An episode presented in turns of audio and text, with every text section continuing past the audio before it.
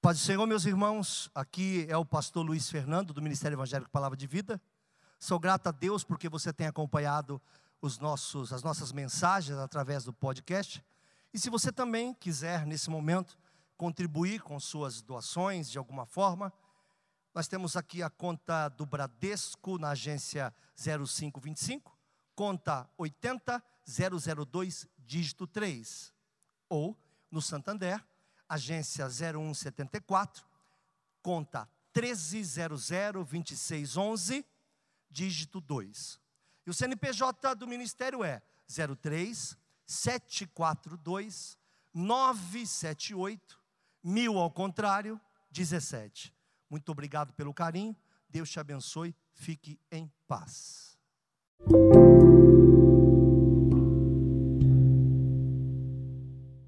Pode abrir aí se quiser, Mateus capítulo 17, versículo 20.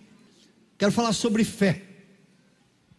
Sobre uma aparente dicotomia que tem nesse texto, sobre uma coisa que parece estranha, mas não é. E o que exatamente Jesus quis dizer com os textos que lerei? Primeiro um, depois outros dois. Diz assim: Jesus estava sendo indagado por causa de sinais e porque os discípulos não, não conseguiram realizar uma libertação e chegaram até Jesus e perguntaram: por que nós não conseguimos? Por que as coisas não aconteceram de tal forma? Inquiriram a Deus, imagino que você já tenha feito isso alguma vez na vida, eu pelo menos fiz. De perguntar para Deus alguns porquês. Por que funciona tal dia e não funcionou no outro? Ou porque aconteceu com alguém e não aconteceu com você? A gente às vezes se pergunta mesmo lembrando a todos presentes que o nome disso é vida. Não espere que um crente seja tratado diferente do que qualquer outra pessoa. Eu vi uma, uma cantora uma vez dando uma palavra, ela dizia: cristão não morre como um passarinho, simplesmente dorme. Existem veículos pela qual Deus nos leva. Sabe lá qual será o nosso. Espero que todos nós tenhamos 118 anos acho pouco improvável. A começar por mim, acho pouco improvável. Eu sei que eu vou ficar vivo até o Palmeiras ser campeão mundial. Então, mais uns dois, três anos, né, Paulinho? Hã? Vigia falar.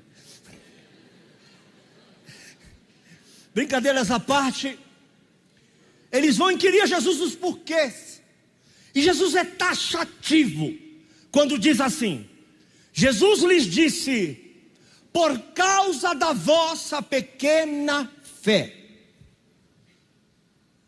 Identifica nas pessoas que andavam com ele, nas pessoas que caminhavam com ele, nas pessoas que aprenderam com ele, que aprenderam tudo com ele, menos entender a fé que ele tinha. Então Jesus não passa pano Jesus não diz outra coisa, não dá volta, ele simplesmente diz: falta fé em vocês, ou falta fé em nós. Porque em verdade vos digo que se tivesses fé como um grão de mostarda, pausa, uma vez aqui na igreja, duas vezes, eu preguei sobre esse texto e eu distribuí grão de mostarda aqui. Alguém estava aqui? Esse pessoal está presente? Estavam, né? Muita gente. E eu distribuí grão de mostarda para que você entenda exatamente o que ele queria dizer. O grão de mostarda, aquela coisa que se você não apertar muito bem no seu dedo, já era. Se tentar guardar, aliás, eu guardei o meu na minha carteira por muitos anos, até trocar de carteira, porque era algo que eu gostava de ver. Aí ele vem e diz: Você não tem fé, porque se tivesse fé, e aí puxa um grão de mostarda falando, não mostrando, e você olha o grão de mostarda e fala: Quer dizer que eu não tenho essa fé? Imagina os discípulos recebendo isso. Peraí, vamos entender melhor, Senhor. Não deu certo conosco porque eu não tenho essa fé. Senhor está dizendo para nós. Mas vamos entender melhor o texto. Se realmente era isso que Jesus estava dizendo? Será que a gente não tem dado ênfase numa coisa equivocada do texto, sem olhar a outra? Jesus vem e explica: se tiveres fé, como um grão de mostarda, direis a esse monte. Da onde Jesus tirou um monte, meu Deus do céu? Isso é uma dicotomia, ele me sai de um grão de mostarda e chega a um monte. Poderia dizer, direis a essa árvore, direis a esse pé de mostarda, mas ele vem de um grãozinho e vai para um outro extremo. E aí eu não entendo o que Deus está dizendo. Vai aí para o monte e fala: foge daqui, Nova Sintra. Te lança no mar, São Bento. Eu entendo que ele está dizendo o poder da renovação dessa semente. E até onde ela pode chegar. Então ele procura algo muito grande para dizer: essa semente pode se transformar naquilo. A tua fé, na verdade, quando lançada, ela não parece ter importância. Sabia disso? Mas você sabe que muitos anos após você lançar a sua própria fé, continuam acontecendo coisas com você, com os seus, com a tua casa, com a tua família, com a tua vida espiritual, com a vida, tua vida financeira, que você nunca fez uma relação ao princípio? Será que tudo que você é hoje, sei lá quem você é hoje, você atribui a uma palavra lançada por alguém lá atrás, tão pequena, a uma mãe que disse: Tome minhas mãos, meu filho. Uma coisinha que foi lançada. Não teve importância, talvez aos olhos dos homens, não teve escândalo, não teve pompa e nem circunstâncias, mas até hoje continua crescendo e gerando e gerando e gerando, gerando, gerando, gerando. Já se passaram montanhas desde aquele dia. E às vezes teus filhos são beneficiados, teu esposo é beneficiado, tua esposa é beneficiado, teus pais são beneficiados. Depois a história se repete. E aí você vem para. É tão, é tão tremendo isso que eu vou até parar para me debruçar um pouco sobre isso. Você me permite? Imagine a cena. Imagine a cena. Eu, Luiz Fernando, vou falar de mim. Aceita o Senhor Jesus. Amém? Aí aceito um chamado de Jesus, uma fezinha lançada, um grão de mostarda. Isso vira uma congregação, que vira uma igreja, que vira um ministério, que de repente você está aí sentado. Quer dizer, aquela palavra lá de trás nunca mais parou de ser lançada. Ela foi lançada a um lugar que nós jamais imaginaríamos. É muito maior do que dizer ao monte passa daqui. O que Deus fez na tua vida é muito maior do que aquilo que é visível aos teus olhos. O que Deus está fazendo na tua família é muito maior do que aquilo que você mesmo consegue enxergar. Parece pequeno, mas lá na frente, quando você olhar o todo, você vai dizer: quantas coisas fez o Senhor por nós, por isso isso estamos contentes. Ou então dirá: Que darei eu ao Senhor por todos os benefícios que me tem feito? Porque é como uma reação em cadeia. Você já deve ter brincado quando pequeno, hoje eu acho que não fazem mais isso. Aquela brincadeirinha do dominó, né? Sempre tem um primo miserável, sempre tem um primo que vai lá e Sempre tem um irmãozinho mais novo que quer brincar também, e quando você está empilhando os dominó, ele vai lá e dá um arrebenta a tua brincadeira. Mas você deve ter feito isso, chama-se efeito dominó. Os cientistas chamam de, alguns chamam de efeito borboleta também. Aí o que acontece? Eu me converto. Na igreja, conheço a minha esposa. A gente se casa. Palavra de vida começa. Vários parentes meus se converteram, vários parentes dela já eram convertidos. Alguns ou quase todos estão aqui hoje, e disso foram saído congregações. E hoje tem igreja em vários lugares, e um conheceu o outro, e talvez você conheceu o seu namorado aqui, ou a sua namorada, ou a sua esposa, e as coisas foram girando, e o teu filho se converteu aqui, o teu filho foi apresentado aqui, de repente o teu filho se batizou aqui, de repente o teu filho te recebeu um chamado de Deus aqui, e de repente você que mal vinha para a igreja, agora já é mãe de alguém com chamado pastor pastoral. E esse chamado pastoral pode levar a tua família a um outro lugar, a um outro estágio. Quantas coisas podem acontecer? Ou quem sabe não é nada disso. Você chegou doente, Deus te curou. Você contou o testemunho e o teu te testemunho foi lançado na eternidade. Dezenas, centenas de pessoas estão ouvindo o testemunho daquilo que Deus fez com você e você às vezes não sabe. Eu fui pregar para pastores na Bolívia. Era um, uma conferência, congresso de pastores. Fui convidado, todos os pastores lá, pastor Josué. E tinha um pastor que olhava para mim e ficava rindo, né? Assim para mim. Eu disse, rapaz, é meio estranho. Não conhecia, os que eu conhecia eram os daqui, que era da igreja que eu ia. Mas tinha um pastor lá ficava. E depois ele disse que queria conversar comigo. Falei, lá vem a bomba. Aí ele chega perto de mim e fala assim para mim: Eu só queria te dar um abraço. Eu, eu, é o meu jeito, gente, não se ofenda com o meu jeito. Eu vou até fazer uma vírgula. Tem uma irmã que eu não sei se ela está aqui, ela me deu um presente, ela me deu um óculos. Essa irmã deve ter uma raiva de mim, vou até pedir perdão para a senhora publicamente, eu não sei cadê a senhora. Porque ela me deu o óculos e eu travei, fiquei olhando para ela porque eu sou muito envergonhado. Então, quando ela me deu um óculos, falou: Deus mandou te dar isso. Que eu peguei e fiquei olhando para ela e para o marido. Falei, Amém. Amém, obrigado. E fui saindo. Falei, o que, que eu falo? O que, que eu respondo nessas horas? O que, que eu deveria falar? E fui indo embora. Cheguei em casa e falei, né, não falei nada, eu acho. Quem é? Não olhei para a cara dela, eu fiquei travado. Eu não sei ganhar presente.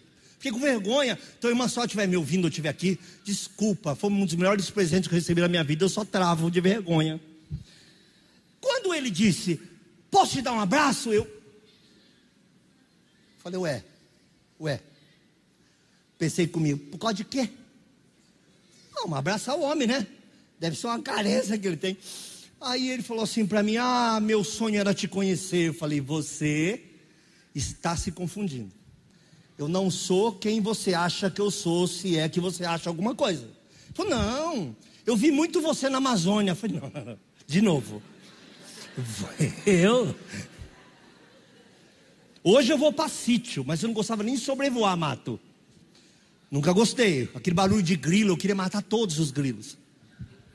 Hoje estou me acostumando, envelhecendo, começa a falar, começa a falar com a samambaia, começa a chamar de, de, de louro um bicho qualquer, daqui a pouco você já está lá no meio do mato. É a ideia de quem envelhece. E aí eu falei, não, porque eu fico vendo lá na Amazônia e o pessoal gosta de você. E eu pedi para Deus que um dia meu sonho era te encontrar. Eu falei, rapaz, falei, me explica. Ele falou, lá aonde eu prego, não tem nada. Tem algumas fitas cassetes e fitas de videocassete. Olha isso. E tem uma fita de videocassete, você pregando numa cidade chamada Guarujá. Falei, eu sou do Guarujá. Eu preguei na Assembleia de Deus, aqui no Guarujá, uma Assembleia de Deus. E uma criança foi trazida para o culto, que ela tinha uns quatro dedos mais ou menos de a perna mais curta, andava assim. E a gente orou por ela. O rapaz começou a filmar, a perninha da criança começou a crescer e aqui parou. O cara que estava filmando tombou chorando. E continuou filmando assim. Eu não sabia que estavam vendendo esse negócio. Eu nunca tive isso, eu nem sabia que existia.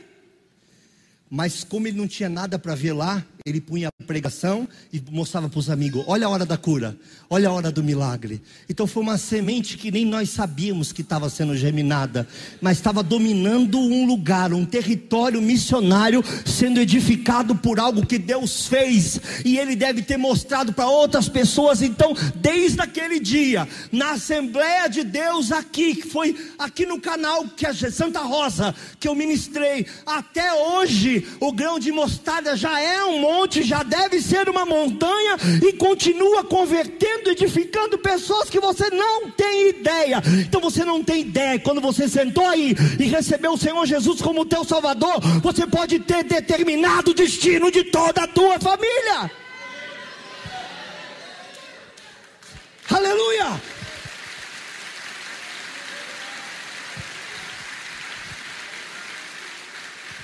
E esse texto explica o monte, não explica, digo explica. Pastor, não explica, digo explica. O final do texto diz assim: e há de passar, e nada, nada. Então Jesus não está falando de um monte, ele estava dando uma ideia superlativa.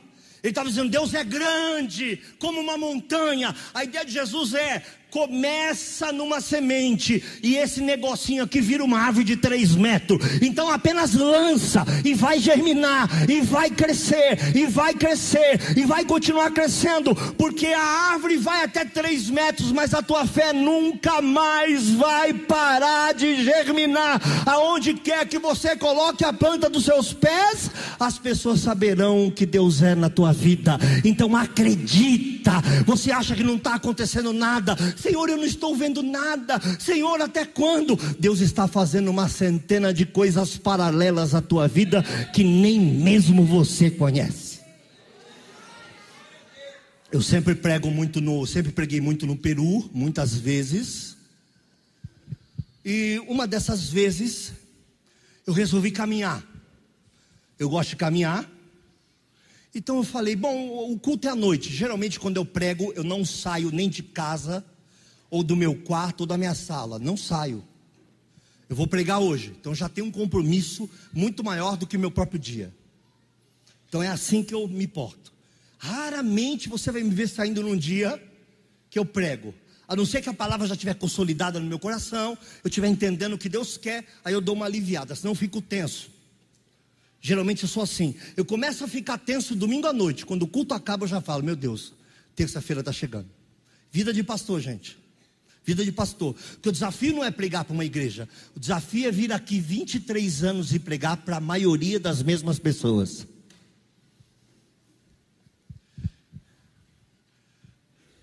E crente é meio cliente, né? Já falei sobre isso. É. Essa palavra de novo, né? que é uma Bíblia, uma Bíblia que se constrói de novo, toda hora. Bíblia nova. E eu resolvi andar. Estou caminhando no, no centro de Tumbes, fronteira com o Equador, perto do deserto. E um rapaz ficou olhando para mim. Eu digo, rapaz, essa moda pegou. Papá? Eu digo, oxe, não faço nem os meus. papá, que papá, rapaz? Meus filhos não nascem, quer dizer, arrumei um no peru. Eu digo, é, que papá? Ele, papá, e eu dei aquela olhada, tipo, já estava travada de vergonha, abaixei a cabeça, né? E continuei andando. Ele, papá! Eu disse, que bicho é papá, pai?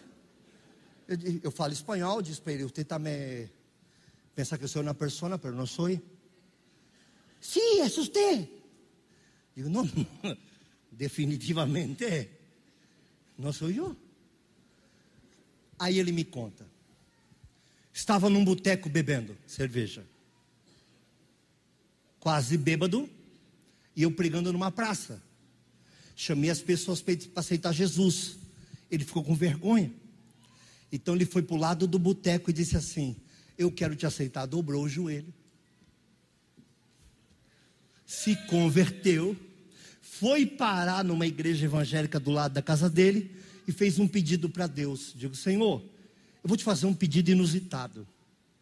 Será que algum dia eu poderia encontrar com ele para dizer que ele é meu pai espiritual? A semente continua sendo lançada. Por isso ele disse um monte. Por isso ele disse: nada será impossível.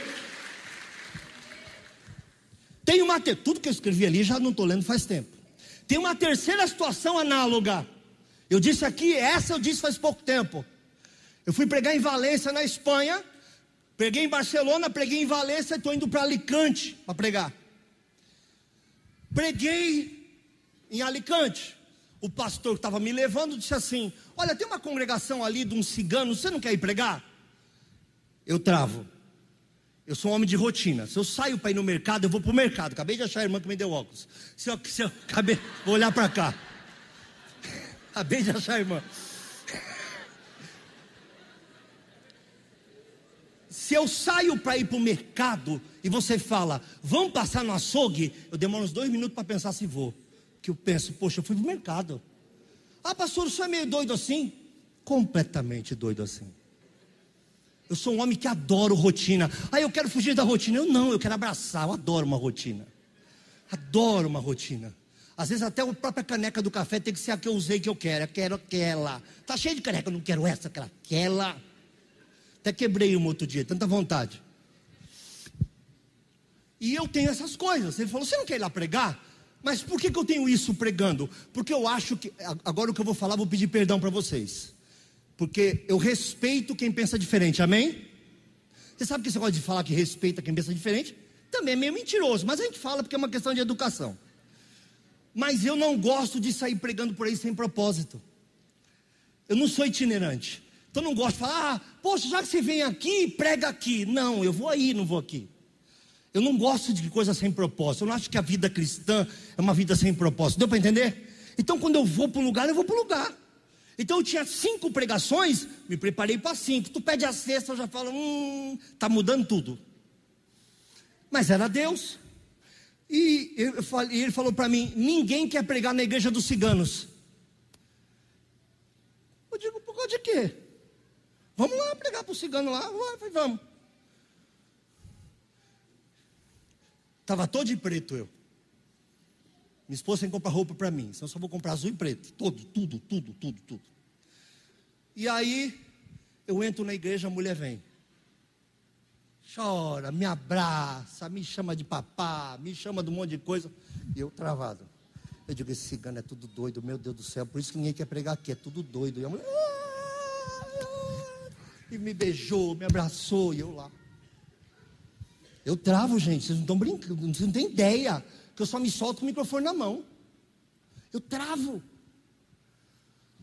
E aí ela me disse assim, e eu já contei para vocês. Eu trabalhei em Portugal, ela é espanhola, trabalhei em Portugal, por isso eu conheço português. E eu queria me matar. E eu coloquei culto online. Geralmente colocaria serviço online. Ela colocou culto online, apareceu palavra de vida. Ela entra Lá era duas, três horas da manhã. Ela entra no culto ao vivo e eu estou pregando e eu paro o culto. Falo, só um minutinho, gente. Você está nos assistindo pela internet? Você quer se matar hoje, você não é daqui. E começa a contar a vida dela. Aceita Jesus. Ela dobrou o joelho na casa dela, aceitou Jesus e foi congregar na igreja do lado da casa dela. Eu falei, procura uma igreja mais próximo da sua casa. Era a igreja dos ciganos, ela era a única que não era cigana. E ela fez um pedido para Deus. Um dia eu queria conhecer aquele homem, dar um abraço nele e contar para ele o que aconteceu. Eu entro na igreja que ela está congregando. Então, meus irmãos, se isso não é Deus, o que, que é? Isso é uma semente lançada então aquilo que você lançou sobre o teu filho, você olha e não vê coisa alguma, é só porque você não está vendo, mas está acontecendo. Lembra que eu disse essa frase? O fato de você não estar vendo não quer dizer que não está acontecendo. Está acontecendo, mas o tempo é o tempo de Deus. Então não tenha medo, porque vai germinar, vai germinar e vai acontecer. E várias pessoas serão contaminadas pelo seu ato de fé. Então, acredita, porque nada é impossível, nada vos será impossível. Nada é nada. Deus manda na porta, manda. Deus põe na conta, põe na conta. Deus dá casa, ainda dá casa. Deus cura de câncer, olhando para você. Deus me tira da depressão hoje, se você acreditar. Deus pode mudar minha história hoje, se você acreditar, ainda que você não veja nada hoje, lance a semente hoje e ela vai brotar. Aquela sementinha pequena vai virar uma grande árvore a seu tempo. Glorificado seja o nome do Senhor, e os seus dirão lá na frente: Bendito seja o nome do Senhor, e você dirá: Eu e minha casa servimos ao Senhor.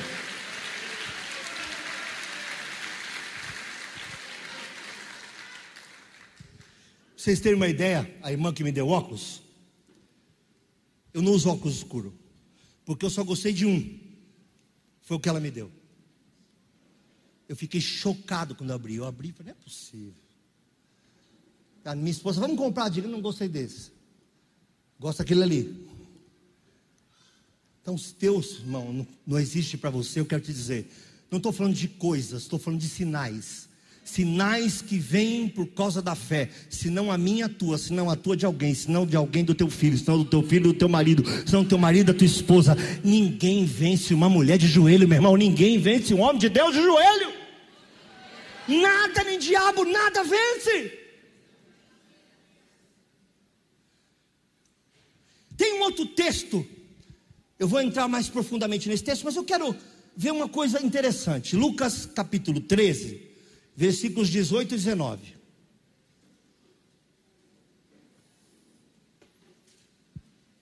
Meu Deus, pensa na pessoa mal vestida. Eu estou com calor, um para cada um. ah, porque não tira, pastor, por causa da garganta. Quando você está quente, quem prega, não pode mudar a temperatura bruscamente nunca. Se tiver com calor, fique calor. Entendeu? Sempre assim. Nunca pegue frio, nunca tome vento, nunca. Isso, nós somos, nós somos obrigados a viver assim. E dizia: Olha só, todo mundo aqui. A que é semelhante o reino de Deus? E a que eu compararei? Ao que você compararia? Dá uma pausa aí, meu irmão. Ao que ou a que você compararia o reino de Deus? Versículo seguinte: É semelhante. Você pensa que ele vai falar pirâmide do Egito, o maior reino do mundo. Há um rei que não sei o que, ele fala assim: é um grão de mostarda. Ele pega o reino de Deus e faz assim. Fala, ué. Ao que compara o reino de Deus? Aí ele, peraí, vou pegar o reino de Deus para você ver como é que é. Aí puxou um grão de mostarda e falou, ué. É isso aí o reino de Deus. Tomando, lançou na sua horta, cresceu, fez-se uma grande árvore, e seus ramos se aninharam às aves do céu. Pausa. Ninguém precisa ser super-homem para ter fé, ela pode ser pequena. O importante é ela cair em terra certa. Então não coloque a sua fé em outras coisas que não seja o Senhor Jesus. A fé só frutifica na terra certa. E a terra certa é o Senhor Jesus. Então foque a sua fé em quem pode resolver. Uma vez, eu estava indo para o Peru também pregar, e sentou do meu lado um sociólogo, uma socióloga. Eu estava lendo a Bíblia, puxei a mesinha do avião, comecei a ler a Bíblia, comecei a anotar as coisas que eu gosto, minha Bíblia é toda anotada. E ela disse assim: Me perdoe fazer uma pergunta. Eu falei: Fique à vontade. Aí ela me disse: Eu fui contratada pelo governo para fazer uma pesquisa. O porquê que a igreja evangélica cresce tanto e a igreja católica está diminuindo. Não estou falando da igreja católica, estou falando de um fato, está acontecendo. É um fato. Os evangélicos e os muçulmanos são os que mais crescem no mundo, ponto. E aí ela falou assim: Eu queria saber da sua boca qual é a sua opinião. Eu falei: É simples, eu vou te dar uma definição tola de alguém raso como eu. Vou falar algo bem simples. A Igreja Católica todo dia coloca um intermediário novo entre você e Jesus. Então, para chegar nele, meu irmão, você sofre chega não sei quem, pede para não sei quem, fala com não sei quem, fala com não sei quem, até chegar nele, é capaz de a conversa ter se perdido pelo caminho. Foi uma brincadeira que eu disse para ela. Então sempre há impeditivos ou impedimentos para chegar em Jesus. O que a igreja evangélica fez? O que a Bíblia diz? Pegou Jesus e levou para casa da pessoa e falou: toma que é teu, resolve com ele. Simples assim. Não há, não há nenhum tipo de acesso negado, assim como a Bíblia diz que não há intermediários entre Deus e os homens. O véu do templo se rasgou. Falei para ela, é simples assim. Então as pessoas que vão numa igreja se sentem perto do Senhor Jesus. Alguns sentem a presença dele e alguns quando saem de lá saem glorificando, exaltando o nome dele. Não se perdem em dogmas ou em coisas que não valem a pena. Ela disse para mim: "Muito obrigado. Nunca tinha escutado a definição tão simples e que me fez entender tanto o que está acontecendo com vocês. Essa definição é daquilo que eu quero ministrar hoje. Ninguém precisa ser super-homem. Essa bobeira desse monte de pastor, dos quais eu me incluo, falando mal de mim mesmo, e de cantores, de ministradores que são uma espécie de super-heróis da fé, o que é mentira. Pessoas são pessoas, nunca deixarão de ser pessoas. Estão entendendo? Porque Deus as usa. E aí vamos para a Bíblia. Deus usou jumento, Deus usou, montou no jumento, usou a boca do jumento, Deus usou um peixe grande ou uma baleia. Deus usa. E nós não estamos até hoje, nosso pastor não é uma baleia. Antes que você, miserável, corte esse trecho. Para dizer que eu estou falando o que eu não estou falando? Ah, eu não estou falando. Mas só é cancelado quem acredita nisso, né? Isso vai ser uma bobeira. A internet vai ficar de mal de mim. Oh, meu Deus do céu. Vou lá no aplicativo do Instagram, fico com o dedo fincado. Quando aparecer desinstalar, eu clico. Tchuf! Falei, estou livre. Roubei o poder de quem achou que eu tinha sobre mim. Então só se sente cancelado quem acredita nessas besteiras, tá? A vida não é virtual, ela é social. É o que eu vejo, eu vejo você. Amém? Mas tudo bem, não é assunto para agora. Quando nós falamos de Deus usar algo alguém, não sacraliza nem ratifica aquele alguém como um ser superior. Deu para entender? Então esse negócio de pastor ficar, não, meu irmão, porque não sei o quê, porque você é pecador, não é não, todos são. Deus não quer você fraquinho. Todo mundo em algum momento é fraquinho. Inclusive o bobão com o microfone na mão. Você precisa ter fé. Eu também fico sem fé de vez em quando. De vez em quando eu procuro o grão de mostarda e digo, mas, mas nem o grãozinho eu acho. Você não pode ter medo. Também tenho medo. Então é para nós. A Bíblia foi feita, escrita para nós.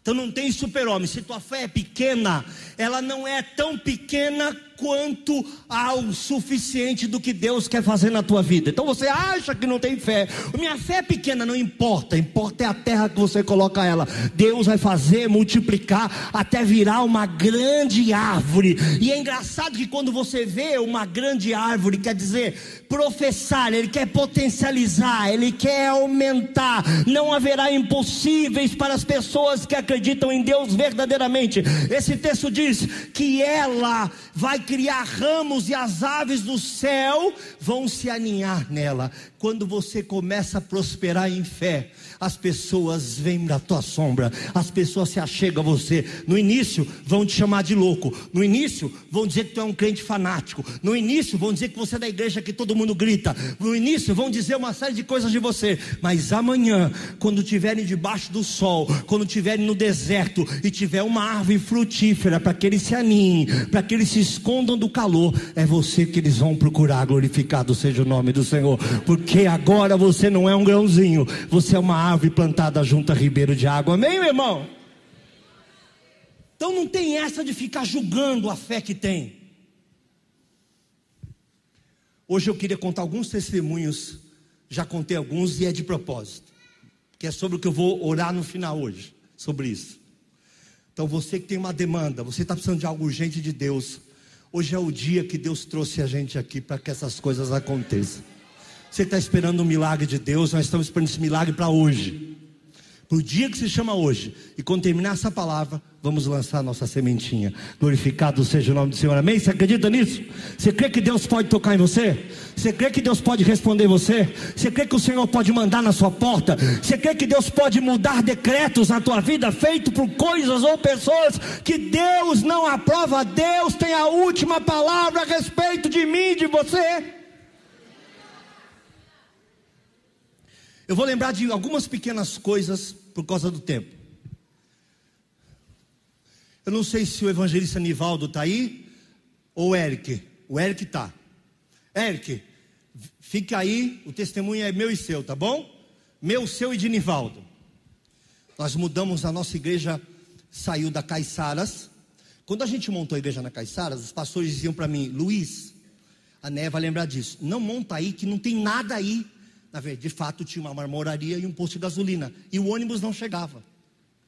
E eu disse: Não, a gente está aqui. A gente, a gente eram quatro, cinco pessoas. E ele disse: é, Mas essa rua não tem nada. Eu falei: Não, não. A rua vai prosperar por nossa causa. De fato, explodiu a rua, empreendimento, casa, uma série de coisas. A igreja cresceu. Nós mudamos para o centro da cidade, em cima da antiga De Pascoal, ali, em frente à delegacia. Começamos a ter medo que o prédio fosse cair.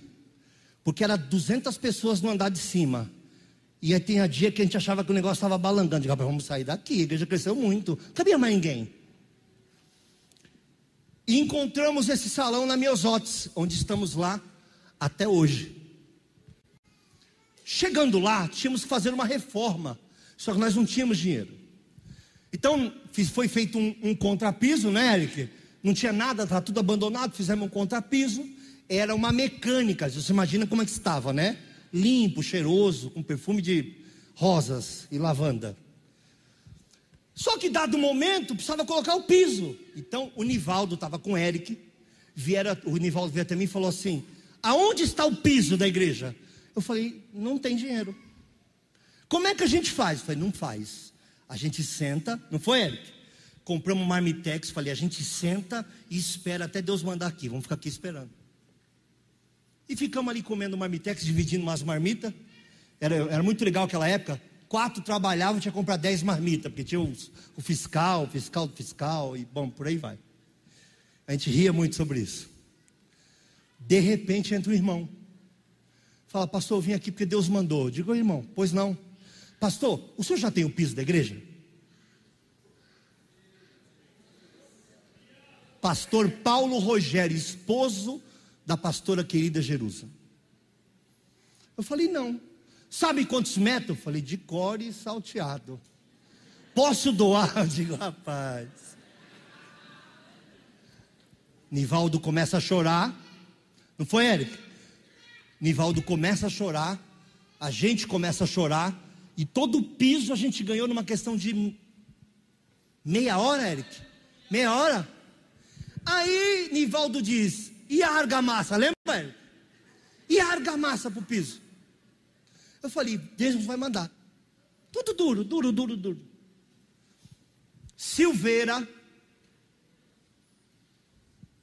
era cabo ou sargento da polícia militar à época. Chega na igreja e diz assim: O que que eu posso doar? O que que vocês estão precisando? Eu falei de argamassa. Ele falou: Quanto? Nivaldo falou o número, não foi? Ele falou: Já venho. Vai dando ré com o carrinho, com o carrinho que ele tinha, uma picape, não sei onde ele arrumou, e desceu todas as argamassas, todas que a igreja precisava. Nós não terminamos o nosso almoço sem que Deus houvesse mandado todos os pisos, toda a argamassa, sem que a gente tivesse dito coisa alguma para ninguém.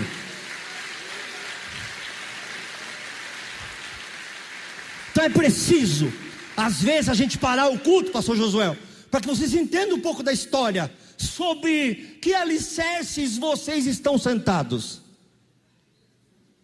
Sobre quais são as bases da igreja Palavra de Vida. A igreja ia fazer 10 anos.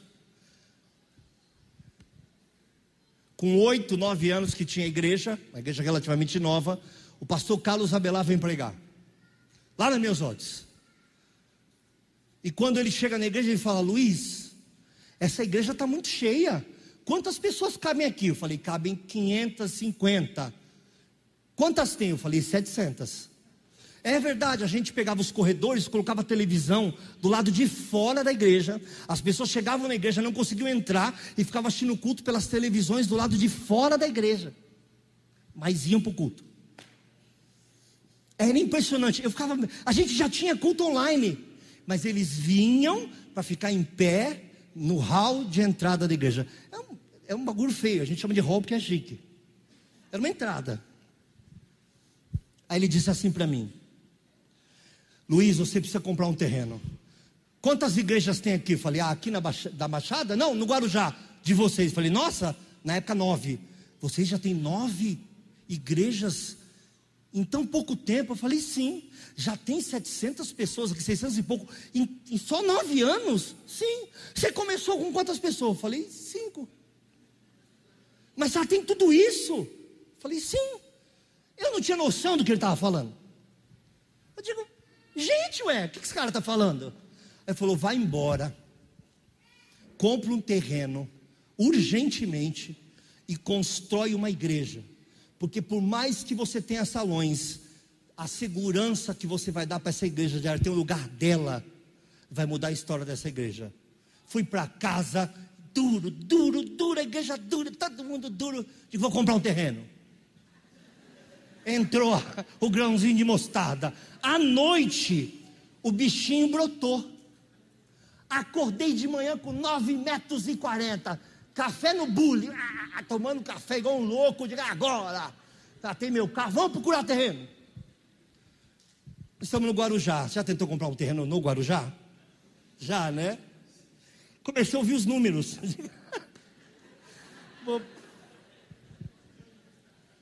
aqui tinham quatro para vender, três ou quatro aqui. Ó.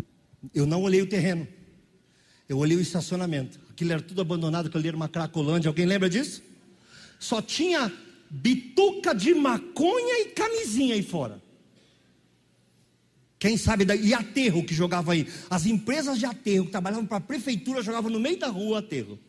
Recebiam o dinheiro da prefeitura para tirar o aterro e jogavam no meio da rua aqui. Tínhamos que filmar eles várias vezes para poder acabar com isso. Nesse nível.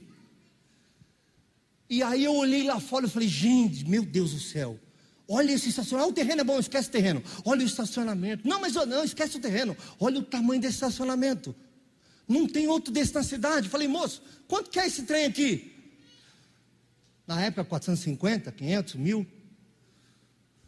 Falei, é nosso. Quer estufada de peito? Falei, nosso. Fui para casa e falei, Jesus, Jesus, Jesus, Jesus. O é, que, que você tem no bolso? Um grão de mostarda.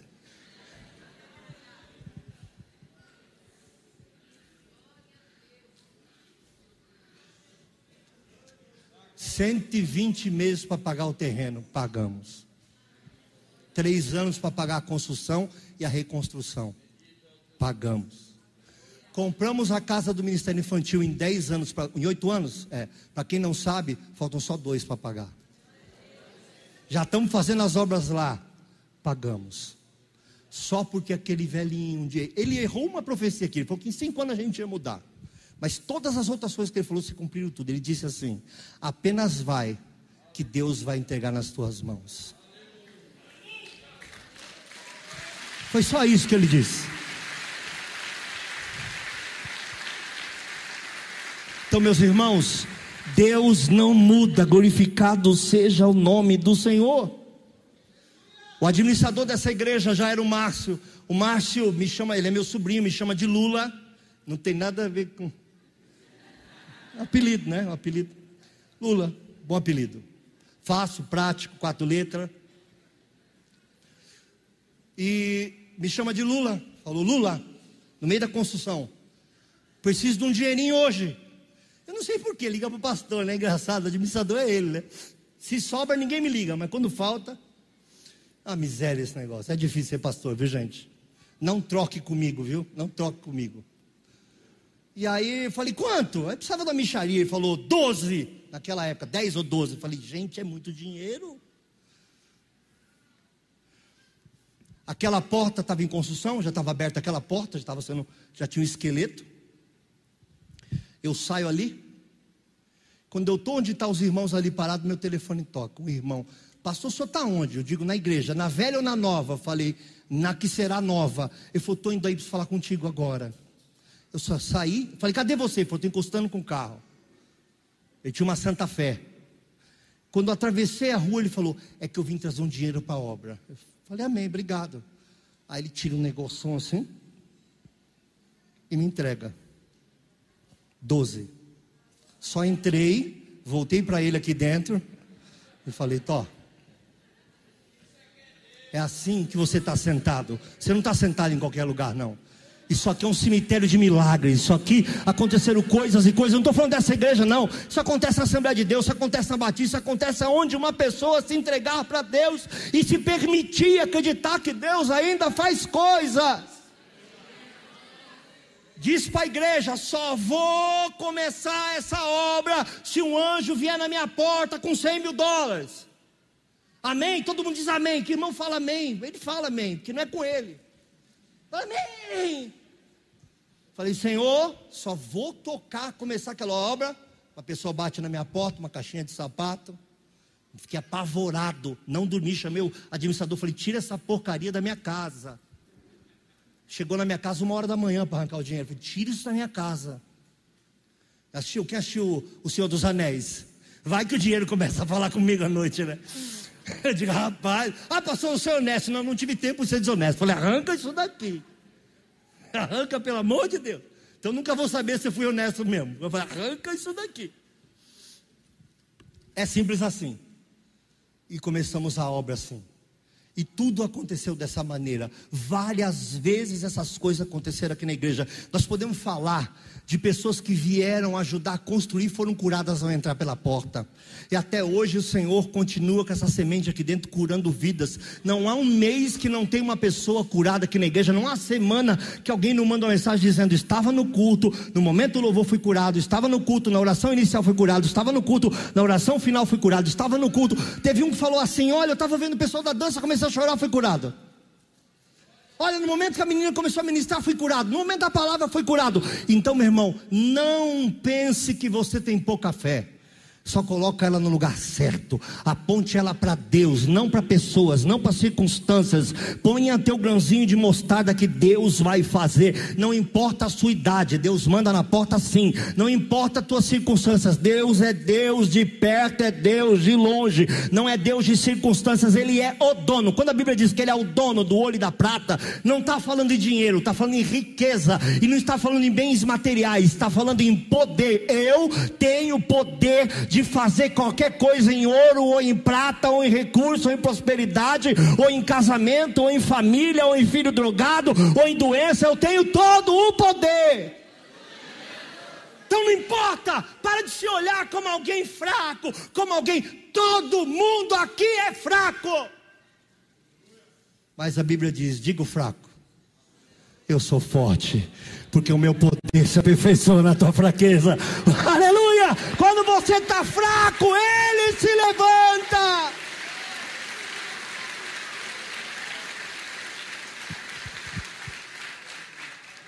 Você já teve um irmão mais velho? Às vezes ter irmão mais velho é legal, às vezes é muito ruim. Na época que eu era mais novo, era muito bom ter irmão mais velho, porque você arrumava um monte de treta na escola e o seu irmão vinha te buscar. Você não falava nada para ele, só olhar, olhar para os meninos assim, ó.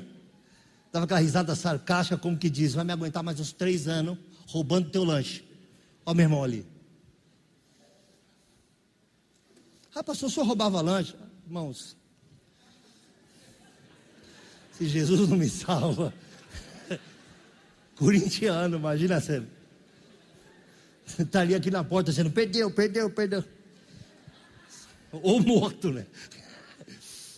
Meu apelido era Febem, né? Não pode, um ser humano que tem um apelido, você que é mais novo, Febem é o que chama de Fundação Casa, tá bom? Fundação de Bem-Estar. O ser humano que tem o apelido de Febem não pode ser uma pessoa legal. Você não apelida uma pessoa carinhosa, amorosa, você não apelida de Chuck, não apelida. Apelida? Eu falo Chuck, não, você não faz isso. Sabe? Aquela mulher meiga, carinhosa, de voz mansa, você não chama de Anabelle, chama? Não chama. Você não chama de Febem uma criança que não seja complicada, né? Talvez não tão complicada, mas. E eu tinha um rapaz que era meu amigo, que meu irmão não comprava minhas brigas, que arrumava muitas. Meu irmão me abandonou nisso, com razão. Mas tinha um grandão lá, né, que é meu era meu vizinho e ele cresceu demais, ele era muito forte. Só que ele tinha um defeito grave. Não sabia matemática, não sabia nada. Eu fazia minha lição em cinco minutos, porque eu entrei na escola sabendo ler e escrever, porque minha mãe era professora. Minha mãe me ensinava latim, me ensinava francês. Minha mãe gostava de falar em latim, imagina isso. Que dificuldade. Minha mãe levava para o banheiro. Que livro ela levava para o banheiro? Ela levava o dicionário Aurélio e ficava lendo no banheiro. Essa é minha mãe. E eu comecei a ajudar ele, eu ajudava ele em todas as tarefas dele. Passou com segundas todas as intenções que você imaginar, eu tinha. E aí, quando o pessoal se arvorava contra mim, eu andava com meu amigo, assim, pondo a mão no ombro dele, que eu era muito raquítico. E aí fiquei cinco anos de paz na escola, quatro, cinco anos de uma paz terrível. A mesma coisa o Senhor Jesus. Quando você entende que Ele é o teu irmão mais velho, quando você entende que Ele é o teu Senhor, que Ele é o teu cuidador, não importa o quanto fraco você seja ou esteja, chama o irmão mais velho. Não importa qual é a dificuldade que você tenha, chama o irmão mais velho. Quando o diabo se levanta contra você, porque ah, eu estou fraco, estou sendo atacado, é a hora que ele só se levanta do seu trono. Eu gosto muito desse texto, eu repito ele bastante, porque eu gosto. Cale-se diante dele toda a carne, porque o Senhor se levantou da sua alta morada. Imagina a cena. O diabo vem te atacar e ele levanta e diz: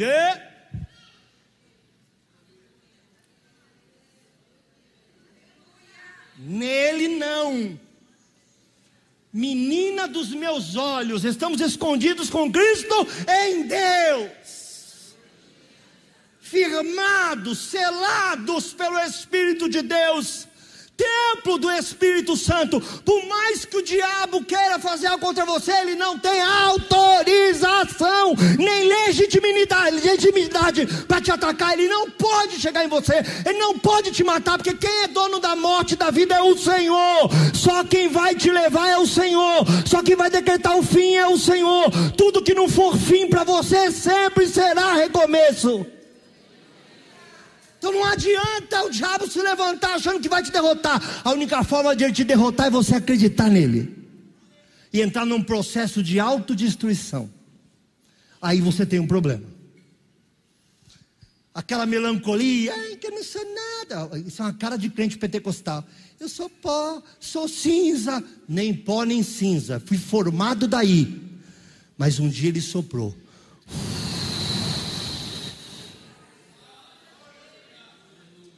Quando a Bíblia diz lembra que somos pó, é uma alegoria em relação ao poder dele.